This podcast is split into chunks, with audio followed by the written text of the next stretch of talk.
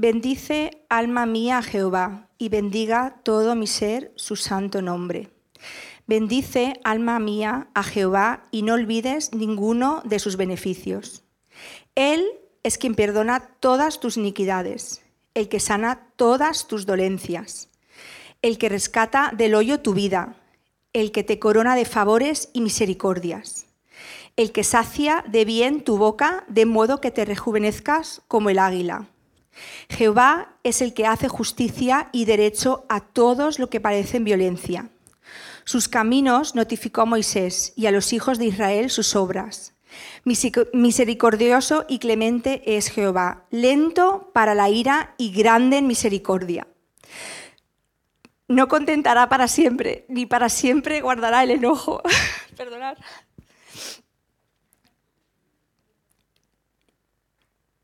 No ha hecho con nosotros conforme a nuestras iniquidades, ni nos ha pagado conforme nuestros pecados. Porque como la altura de los cielos sobre la tierra, engrandeció su misericordia sobre los que le temen. Cuanto está lejos el oriente del occidente, hizo alejar de nosotros nuestras rebeliones. Como el Padre se compadece de los hijos, se compadece Jehová de los que le temen, porque Él conoce nuestra condición, se acuerda de que somos polvo. El hombre, como la hierba, son sus días, florece como la flor del campo, que pasó el viento por ella y pareció, y su lugar no la conocerá más. Mas la misericordia de Jehová es desde la eternidad y hasta la eternidad sobre todos los que le temen, y su justicia sobre los hijos sobre los que guardan su pacto y los que se acuerdan de sus mandamientos para ponerlos por obra. Jehová estableció en los cielos su trono y su reino domina sobre todos. Bendecid Jehová, vosotros sus ángeles, poderosos en fortaleza, que ejecutáis su palabra, obedeciendo a la voz de su precepto. Bendecid a Jehová, vosotros todos sus ejércitos, ministros suyos, que hacéis su voluntad. Bendecid a Jehová, vosotros todas sus obras, en todos los lugares de su señorío. Bendice alma mía a Jehová. A lo mejor es cosa mía, ¿eh? Pero yo no sé qué tienen los salmos, que puedes haberlos leído un millón de veces y cuando paras a leerlos con calma y prestas atención, hay algo que, que se remueve dentro de nosotros. Bueno, si no nos conocemos, me llamo Andrés y estoy feliz de que podamos estar aquí esta mañana. Y normalmente, eh, una de las cosas que hago en la parroquia es que me toca predicar. Eh, antes de predicar, suelo tener varias cosas en cuenta y una de las cosas más importantes, de los elementos más importantes a la hora de saber qué predicar, es pensar en cuál es la audiencia que tienes delante, quiénes son las personas que van a estar escuchando el tema, eh, las ideas principales, los pasajes bíblicos o la manera incluso de hablar varía muchas veces dependiendo de la persona que tienes delante. Si son jóvenes, si son maestros, si son empresarios, si son runners o si son madridistas, que eso lo complica bastante. Pero dependiendo de, la persona que tienes delante, eh, escoges un pasaje diferente o abordas las ideas desde un punto de vista distinto. Ahora os voy a pedir que hagáis un ejercicio de imaginación, ¿vale? Imaginaos que la semana que viene eh, te toca predicar a ti. No, no hay opción. Estoy malísimo, no puedo venir y te toca predicar a ti. Y vienes y te pones aquí delante y tienes que compartir a este mismo grupo de personas. ¿De qué hablarías? ¿Cuál sería el tema que escogerías o el pasaje bíblico? ¿Cuál sería la idea que le querrías transmitir a las personas que hay delante? Y no vale, la, no vale o sea, no vale en absoluto que utilices el momento para soltar indirectas ¿vale? a la gente que hay por aquí, que es lo que estoy haciendo yo ahora mismo, además. Pero no podrías hacer eso, ni mucho menos. Vamos a acotar un poquito más. Imagina que las personas que van a estar escuchándote la semana que viene mientras predicas son tus compañeros de la universidad o del trabajo. ¿De qué hablarías? Acotemos un poquito más. Imagina que las personas a las que vas a predicar la semana que viene son miembros de tu familia. Es, son tus padres. Tienes una hora para decirle a tus padres un mensaje divino irrefutable. O tienes eh, media hora para poder decirle a tu esposo o a tu esposa una palabra que piensas que es de parte de Dios. ¿De qué hablarías? Y acotemos un poquito más. Esta es la última. ¿De qué predicarías si la persona a la que tienes que predicar eres tú?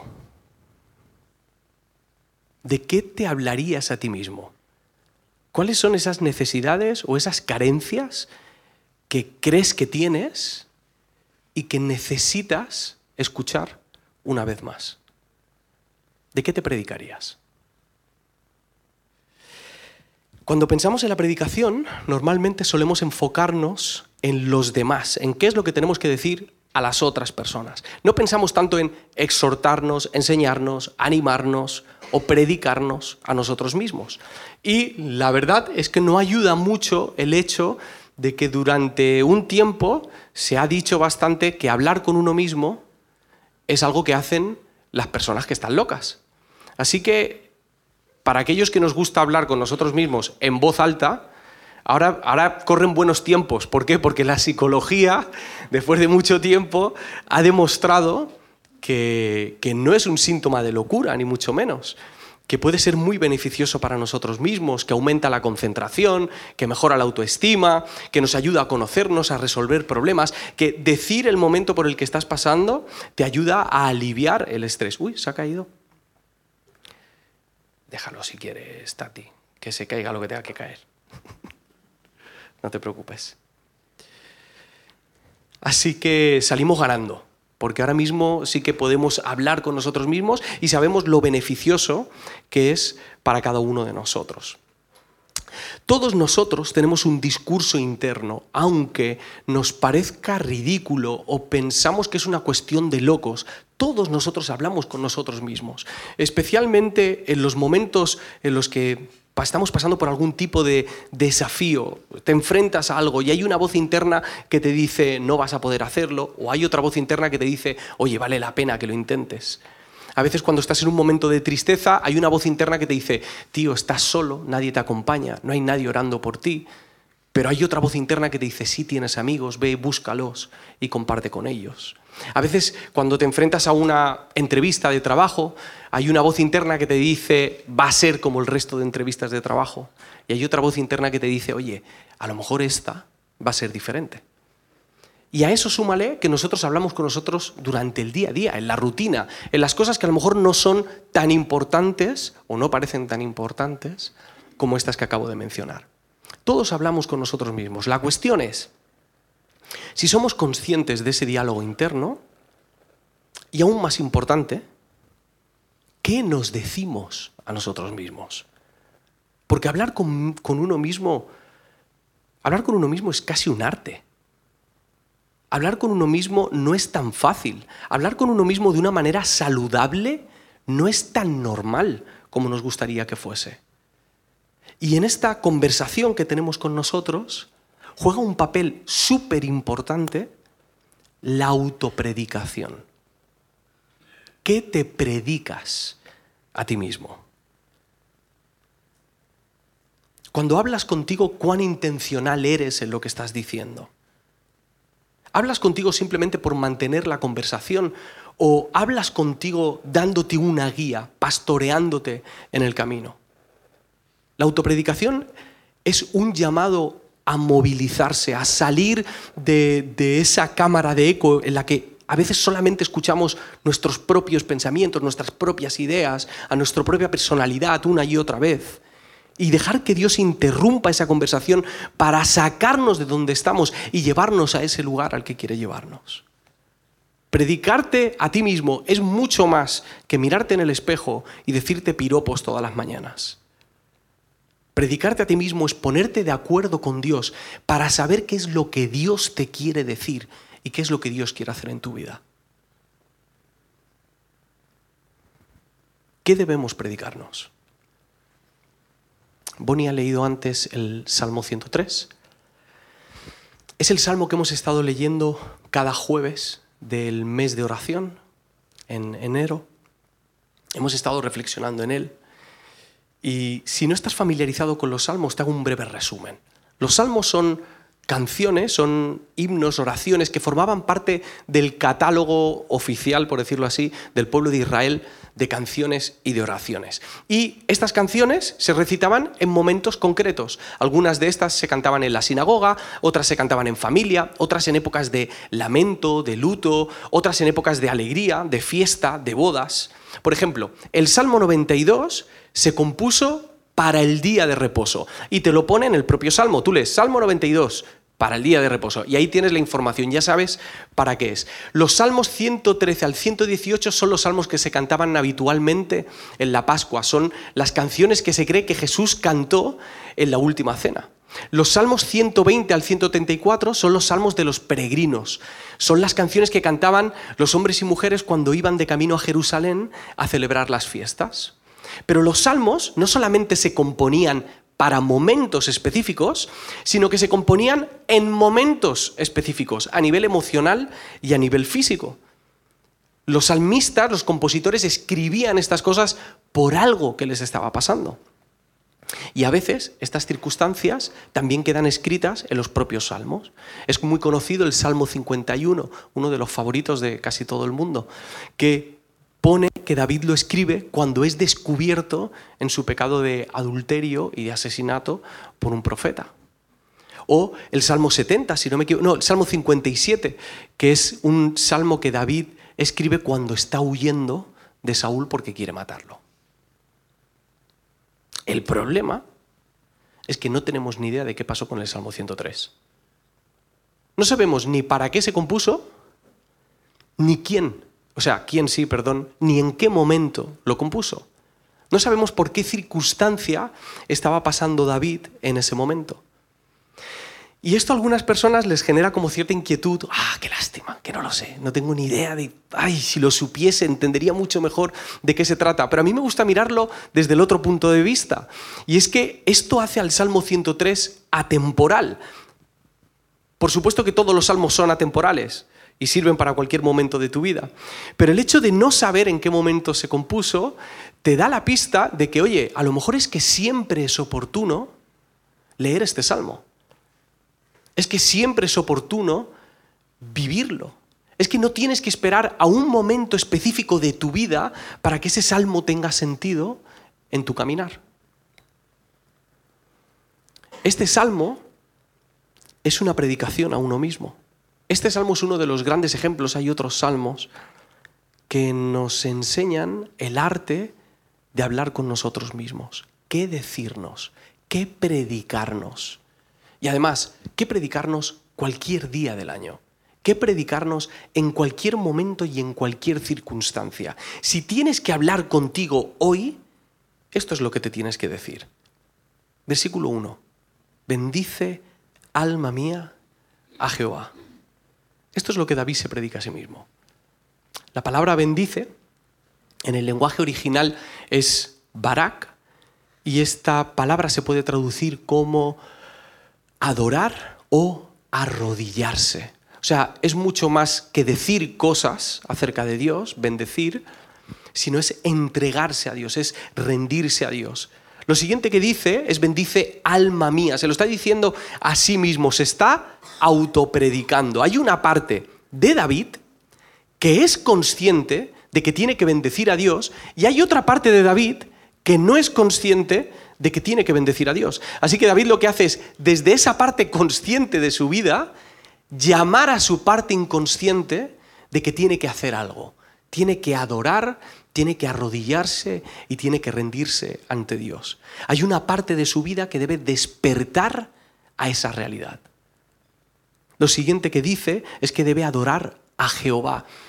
Y este es el nombre, a nosotros nos suena como muy genérico, pero en realidad cuando leemos el nombre Jehová, está utilizando el nombre personal de Dios. Es como el pueblo de Israel llamaba a Dios. Es el nombre del Dios con el que llevaban teniendo una relación desde hacía siglos.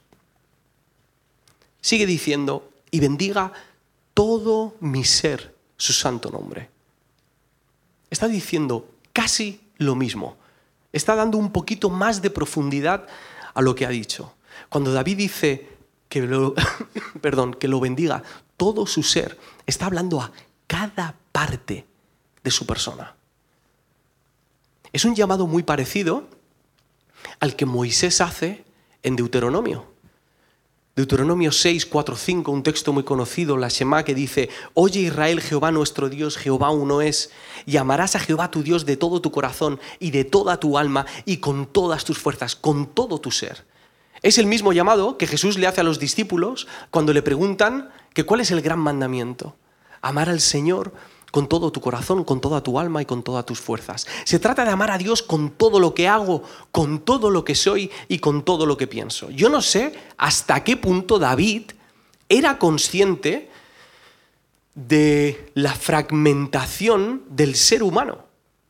Nosotros somos un poco más conscientes, llevamos cientos de años, se habla de psicología, en la filosofía también, la propia teología ha hablado mucho acerca de esto, espíritu, alma y cuerpo y todas las partes de nuestro ser y cómo nuestra voluntad es nuestra alma y nuestras ideas. Y o sea, pero yo no sé si David sabía todo esto, lo dudo, pero creo que sí sabía que necesitaba adorar a Dios por completo y todavía habían, todavía habían fragmentos en su vida que no estaban entregados. Y esta frase, esta de todo mi ser, nos afecta de alguna manera a todos. Porque algunos nos sentimos más cómodos amando a Dios con el entendimiento, con la razón, con lo intelectual. Para algunos de vosotros lo importante es esa parte que tiene que ver con la reflexión acerca de Dios y os sentís a gusto amando al Señor de ese modo. Otros a lo mejor sois más emotivos y abogáis por la experiencia, queréis sentir de una manera eh, mística y sobrenatural lo que Dios puede hacer dentro de nosotros y fuera de nosotros. Y otros a lo mejor os sentís más inclinados a amar al Señor con vuestras acciones. Para vosotros tiene que ver con vuestra fuerza, lo que vosotros podéis hacer. Pero lo que está haciendo David en este texto es que su parte intelectual llame a su parte emotiva, o que su parte emotiva llame a esa parte que tiene que ver con sus acciones, o que sus acciones llamen y despierten a esa parte de la razón que está dormida. Quiere adorar a Dios con todo su ser, con todo lo que tiene. Versículo 2 dice, bendice alma mía Jehová.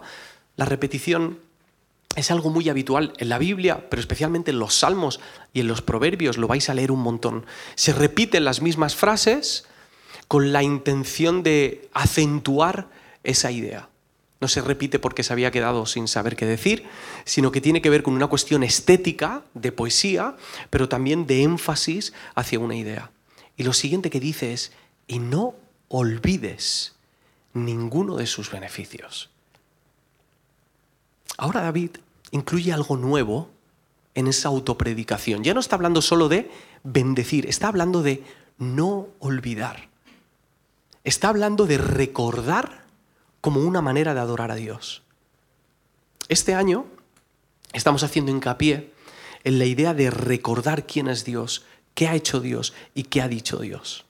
Y esto no lo hacemos porque sí, lo hacemos porque siempre es oportuno, siempre es buena idea recordar quién es Dios, qué ha hecho Dios y qué ha dicho Dios. Os vuelvo a leer estos dos versículos. Bendice alma mía Jehová y bendiga todo mi ser su santo nombre. Bendice alma mía Jehová y no olvides ninguno de sus beneficios. Sé que es muy fácil decirlo, pero no es tan fácil hacerlo, ¿verdad? Ahora mismo este texto nos está llamando a bendecir a Jehová y aún así sabemos que cuando llegue el momento de hacerlo, no va a ser fácil. Hay obstáculos que nos impiden que nosotros cumplamos con este llamado. Y creo que cuanto más conscientes seamos de esos obstáculos, más posibilidades tenemos de superarlos. Y me gustaría hablaros de un obstáculo en particular que yo me encuentro y que mucha gente se encuentra cuando tiene que bendecir a Dios. Cuando hay una parte que le dice, hazlo, pero hay otra que le dice, "Mm, mejor no. Habitualmente a este obstáculo se le llama ser un cortarrollos, un bajonero o ser pesimista. La ciencia lo llama el sesgo de negatividad, que suena mucho más bonito. El sesgo de negatividad es la inclinación que tenemos los seres humanos a enfocarnos más en los aspectos negativos que en los positivos. Y no solamente nos enfocamos más en lo negativo, sino que además cuando recordamos lo negativo o visualizamos lo negativo, lo visualizamos con muchísima más intensidad que cuando visualizamos lo positivo. Imagínate, tú estás preparando un viaje y tú crees, existe la posibilidad de que, ese salga, de que ese viaje salga mal. Entonces, ¿qué pasa? Te pones nervioso, te da ansiedad, porque imaginas que puede salir mal ese viaje y emocionalmente te golpea. Pero también crees que ese viaje puede salir bien. Sin embargo, no estás eufórico, no estás alegre, no estás diciendo, ¡Uh, qué bien va a salir el viaje! No estás diciendo nada de eso. Dejas, dejamos que la negatividad gane esa batalla. La mayoría de los psicólogos coinciden en que esto tiene que ver con nuestro instinto de supervivencia. Simplemente, antiguamente los cazadores veían que había ruido entre los arbustos y decían, vale, a lo mejor me mata un tigre, entonces pensaban lo peor para poder estar a salvo. Pero este sesgo de negatividad puede ser un gran obstáculo en nuestra vida. Fijaos en cómo nos afecta en el día a día. Si tú subes un post de Instagram y tiene 50 buenos comentarios, pero tiene uno malo, ¿en cuál te fijas? Si tú te pones tu mejor outfit para venir a la iglesia y 50 personas te dicen, qué guapo, qué guapa estás, y una te pone cara rara cuando te ve los zapatos, ¿tú con qué te quedas?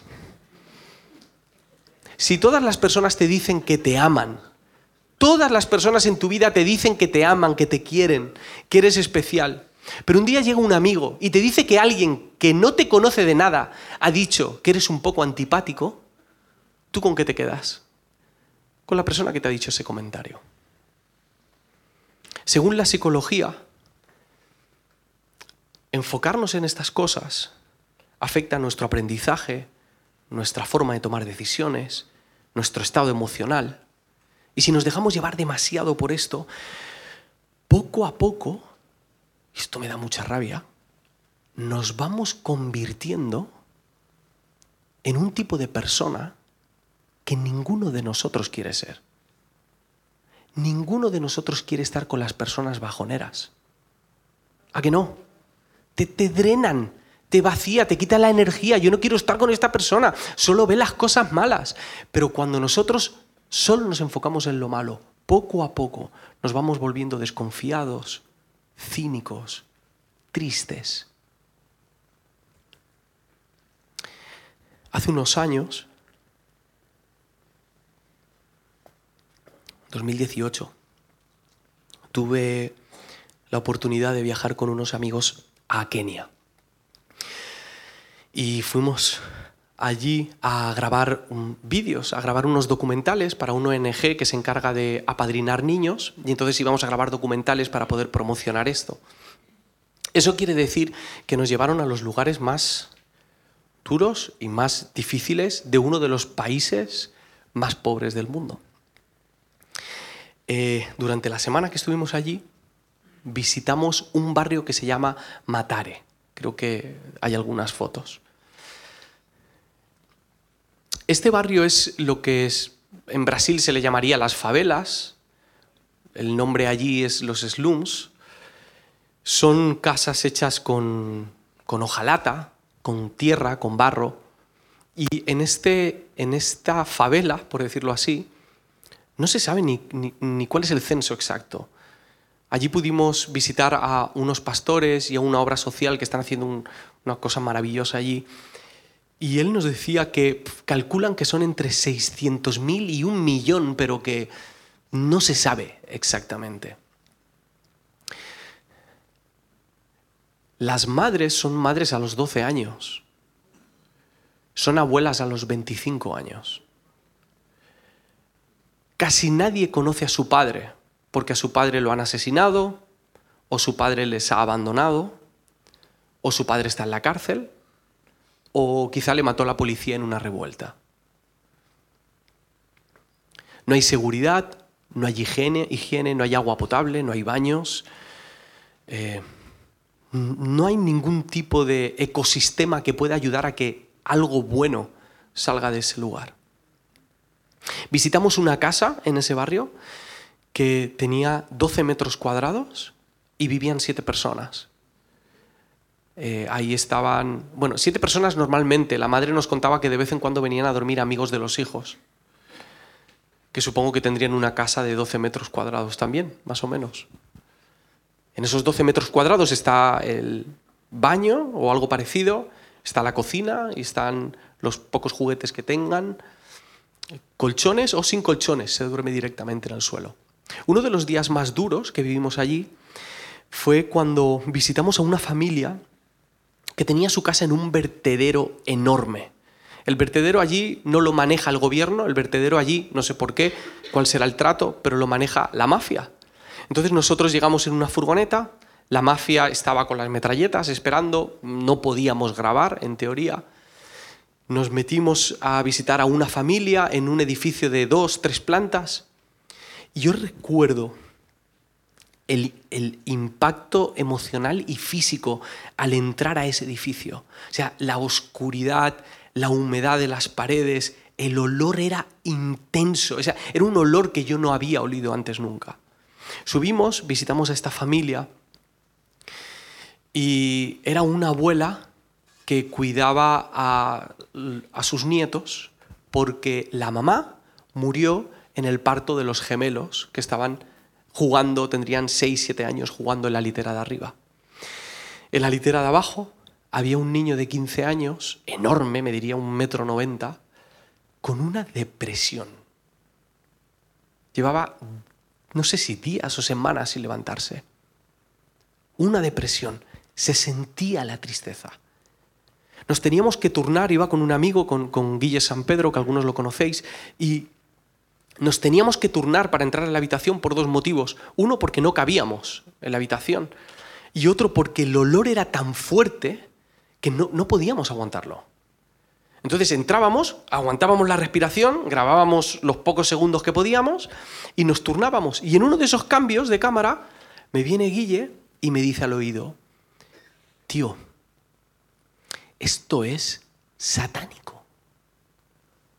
Yo no suelo utilizar mucho esa expresión. Él no suele utilizar mucho esa expresión. Pero sabíamos que era la expresión correcta para ese momento. O sea, lo que estaba pasando ahí era, era como ver que Satanás había ganado, era, era sentir físicamente la tristeza y la muerte en estas familias. Las vistas de su ventana eran un vertedero que daban, o sea, no veías el otro lado. Esa semana fue, fue bonita, hice amigos, conocí gente maravillosa, pero yo sentía que iban pasando los días y yo iba diciendo, ¿aquí qué hay de bueno? Llegó el domingo y yo estaba intrigado por el domingo. ¿Cómo es la reunión de un grupo de personas que viven en esa realidad? ¿Qué, qué adora una persona vive en esa realidad?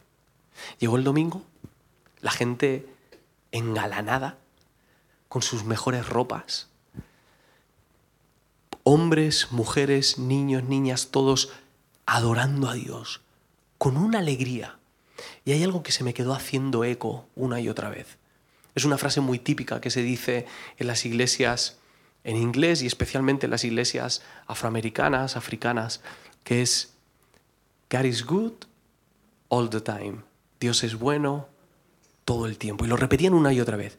Dios es bueno todo el tiempo. Dios es bueno todo el tiempo. Y luego le dan la vuelta. Todo el tiempo Dios es bueno. Buah. Decir que Dios es bueno en Valencia tiene lógica. Decir que Dios es bueno en Matare era una locura. ¿Dónde está ahí el sesgo de negatividad? ¿Qué nos ha pasado que somos incapaces de ver lo bueno que Dios ha puesto a nuestro alrededor? Parroquia, Dios no es bueno cuando tú sientes que es bueno. Dios es bueno aunque tú seas incapaz de ver las bondades de Dios. Aunque nuestro sesgo de negatividad y nuestro pesimismo intente negarnos la bondad de Dios, Él no va a dejar de ser bueno. No puede dejar de ser bueno. El problema no es que Dios no sea bueno, es que nos hemos vuelto ciegos a sus bondades. Está este texto de, de David. Este texto no es un placebo, ¿Sabes? No es algo que tú te dices a ti mismo para autosugestionarte y negar de alguna manera la realidad. No, David describe bondades que son tangibles de Dios, que nos sirven como una alarma a nosotros para recordar de qué modo Dios ha sido bueno también con nosotros. Así que, si eres de las personas a las que les cuesta ver lo bueno, este salmo es para ti. Estas son algunas de las cosas que dice David. Dice, que Él te perdona, te sana, te da favores, te da misericordia, te sacia, te rejuvenece, hace justicia, te da propósito, te muestra sus planes, es clemente, es lento para la ira y grande en misericordia, no nos paga conforme a nuestros pecados. Dice que su amor es tan grande como la distancia entre el este y el oeste. Él sabe quién eres, Él conoce tu condición, Él te da sus mandamientos para protegerte y para cuidarte. Y después de terminar de decir todas estas cosas, David dice de nuevo, convencido, bendice alma mía a Jehová. David, David está adelantándose y dándonos una degustación de lo que años después llamaremos el Evangelio o el mensaje de la gracia. Y nos anima a recordar que por más que nos hayamos alejado de Dios, aunque nuestro pecado sea doloroso, aunque las consecuencias de nuestro pecado sean aún más dolorosas, aunque esas decisiones que hayamos tomado nos hayan metido en verdaderos problemas, aunque nuestra culpa nos persiga, Dios nos persigue más rápido con su misericordia. Me encanta que David dice que su amor es como del cielo a la tierra, porque así es su amor. Tanto, tanto que envió a su Hijo del cielo a la tierra para recordarnos cuánto nos ama. Para que estemos segurísimos de que ni la muerte, ni la vida, ni ángeles, ni principados, ni potestades, ni lo presente, ni lo porvenir, ni lo alto, ni lo profundo, ni ninguna otra cosa creada, nos va a poder separar del amor de Dios que es en Cristo Jesús, Señor nuestro.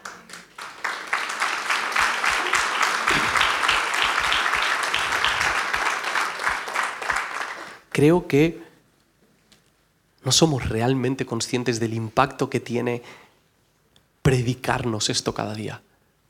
Predicarte cada día cuánto te ama Dios. Cuán bueno es, cuán justo es.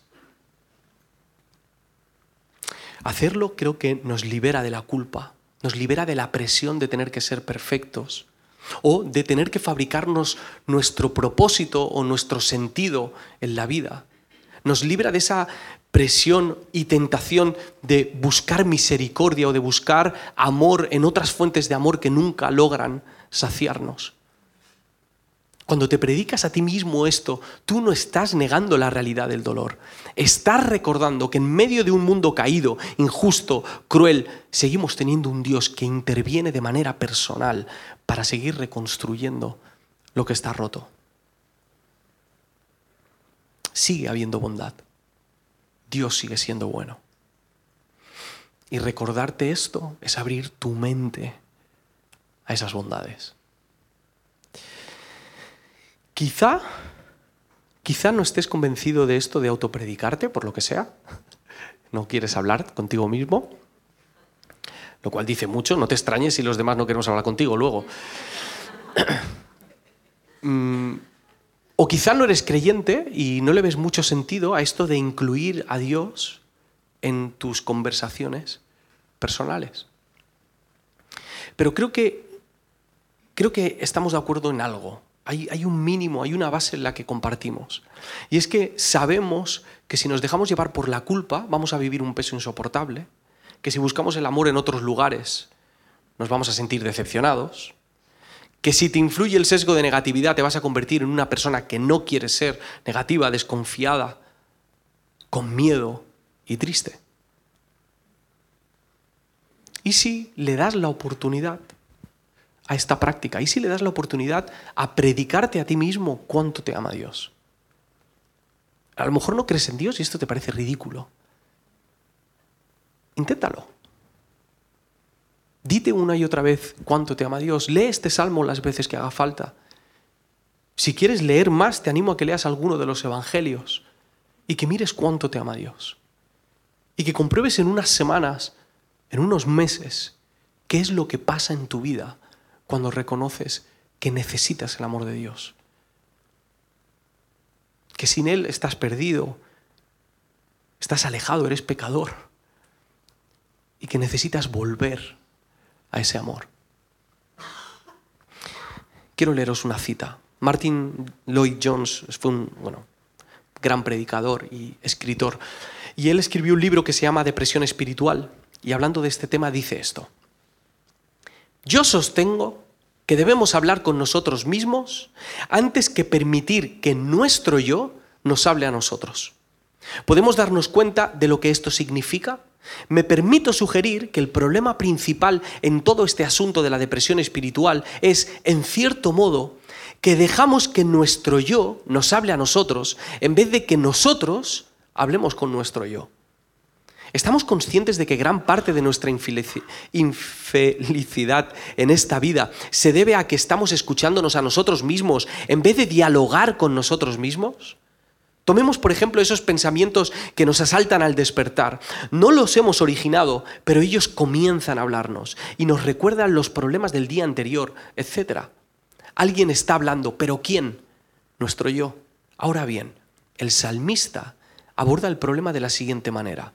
En vez de permitir, permitir que su yo le hablara, fue él quien comenzó a hablar consigo mismo. ¿Cómo puede cambiar nuestro día a día si recordamos cuánto nos ama Dios? Vale, termino con esto. Algo práctico que creo que nos puede ayudar a recordar cuánto nos ama el Señor. Cuenta a los demás lo bueno que Dios ha sido contigo. Cuéntale a los demás lo bueno que Dios ha sido contigo. Eso es lo que está haciendo David. Está contándoselo al pueblo de Israel. Está recordándole al pueblo de Israel cuán bueno es el Señor. Y de esto aprendemos dos cosas. La primera es que la gente necesita que alguien le diga lo bueno que Dios ha sido con ellos. Y la segunda es que probablemente la mejor manera de recordar sus bendiciones es contándoselas a los demás. Cuanto más cuentes lo bueno que Dios ha sido contigo, más posibilidades tienes de recordar sus bondades. ¿A quién le tienes que contar lo bueno que Dios ha sido contigo? ¿Y qué le tienes que contar?